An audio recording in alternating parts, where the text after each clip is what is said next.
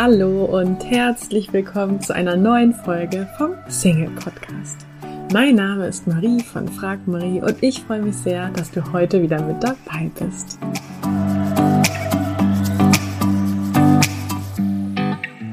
Heute möchte ich ein paar Tipps und Gedanken mit dir teilen, damit du die richtige Entscheidung treffen kannst. Denn das Leben und somit auch die Partnersuche sind ja voll mit Entscheidungen. Treffe ich ihn nochmal? Soll ich sie nach einem Date fragen?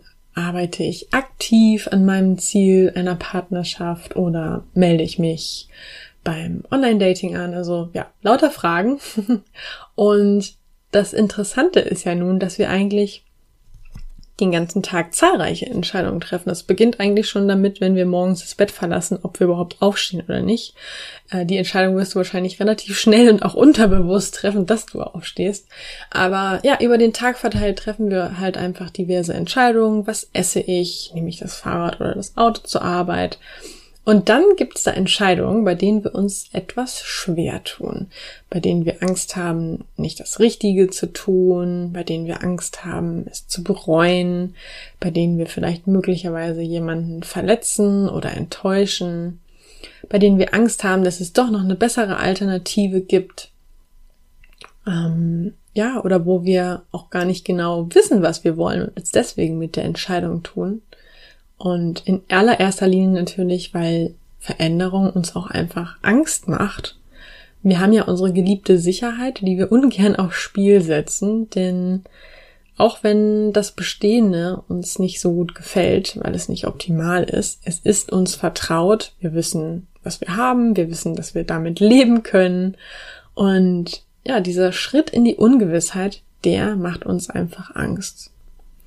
Das Paradoxe dabei ist jetzt natürlich, dass wenn wir kein Risiko eingehen und ähm, den Schritt vielleicht ja eben aus Angst vor der Ungewissheit vermeiden, dann kann sich ja auch nie etwas zum Besseren wenden.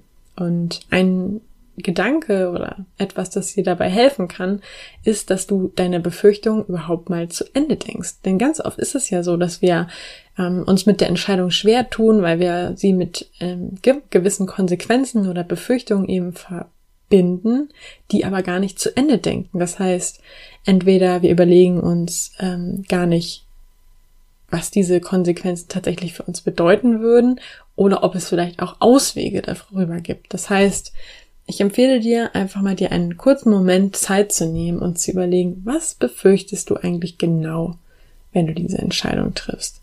Vor welchen konkreten Konsequenzen hast du eigentlich Angst? Und welche Auswege und Möglichkeiten bieten sich, auf diese Konsequenzen zu reagieren? Und wie groß ist eigentlich die Wahrscheinlichkeit, dass deine Befürchtung tatsächlich eintritt? Denn ganz oft ist es so, dass unsere Befürchtungen bereits schon an Kraft verlieren, wenn wir sie überhaupt erstmal zu Ende denken und wenn wir uns selber aufzeigen, dass keine Entscheidung in Stein gemeißelt ist, dass es immer Auswege und Möglichkeiten geben, gibt. Als zweiten Schritt finde ich es sehr hilfreich, wenn man sich nicht darauf fokussiert, was man aufgibt, wenn man diese Entscheidung trifft, sondern was man dazu gewinnt, was man bekommt, nämlich das, was man mit der Entscheidung eigentlich möchte. Also wenn du zum Beispiel vor der Entscheidung stehst, dich beim Online-Dating anzumelden, das aber Geld kostet und du denkst, hm, ja, es kostet Geld, ich kann das Geld dann nicht für was anderes ausgeben, dann fokussiere dich nicht darauf, dass dir das Geld dann nicht für etwas anderes zur Verfügung steht oder was du dir dann nicht mehr kaufen kannst, sondern fokussiere dich darauf, was du eigentlich mit dieser Entscheidung möchtest dass es dir darum geht, deinen zukünftigen Partner kennenzulernen, dass du damit eine Möglichkeit hast, viele interessante Menschen kennenzulernen und das ohne das Sofa zu verlassen. Und wenn du dich darauf fokussierst, was du willst mit dieser Entscheidung, dann wird es dir auch leichter fallen, sie zu treffen. Und zudem hat es noch den Vorteil, wenn du weißt, was du willst, dass du später auch leichter nachjustieren kannst, sollte diese Entscheidung nicht zu dem gewünschten oder nicht genau zu dem gewünschten geführt haben, dann ist es ja für dich einfacher, entsprechend ja, nachzujustieren, denn du weißt ja, was du willst. Ähm, ganz interessant finde ich auch, was der Psychologe Dan Riley rät. Und so hat er einen ziemlich einfachen Trick, wenn es darum geht, Entscheidungen zu treffen. Er sagt, wenn ihr über euer eigenes Leben nachdenkt, seid ihr in eurer eigenen Perspektive, in euren Emotionen gefangen. Deswegen hilft es, sich folgende Frage zu stellen. Wenn es jetzt um jemanden anderes gehen würde, jemanden, den ich liebe, jemanden, der mir wichtig ist, welchen Rat würde ich diesen Menschen geben? Also, dass du einfach mal, ja, eine andere Perspektive einnimmst und dir vorstellst, die, zu dir kommt deine beste Freundin und steht vor dieser Entscheidung. Was würdest du ihr dann raten? Dass du wirklich deine eigenen Emotionen sozusagen beiseite packst und neutral überlegst, was du jemandem raten würdest, der in deiner Situation ist. Übrigens, was ich in diesem Zusammenhang auch sehr interessant finde, ist, dass Forscher festgestellt haben, dass wir bei Entscheidungen dazu neigen, die uns vertrautere Alternative zu wählen. Unser Gehirn, das überprüft nämlich in Entscheidungssituationen immer erstmal, welche Alternative ihm bekannter vorkommt. Aber nicht immer ist es ja auch so, dass der Hang zum Vertrauten dazu führt, dass wir eine bessere Entscheidung treffen. Eine, ein Gedanke, der mir auch sehr hilft, äh, wenn es darum geht, Entscheidungen zu treffen, ist, dass es keine Fehlentscheidung gibt. Fehlentscheidungen gibt es nicht. Auch wenn sich später vielleicht herausstellt, dass diese Entscheidung ähm, ja weniger gut war, so haben wir sie ja in einem Moment getroffen, nach bestem Wissen und Gewissen. Und äh, in dem Moment hatten wir unsere Gründe dafür, dass wir uns so entscheiden.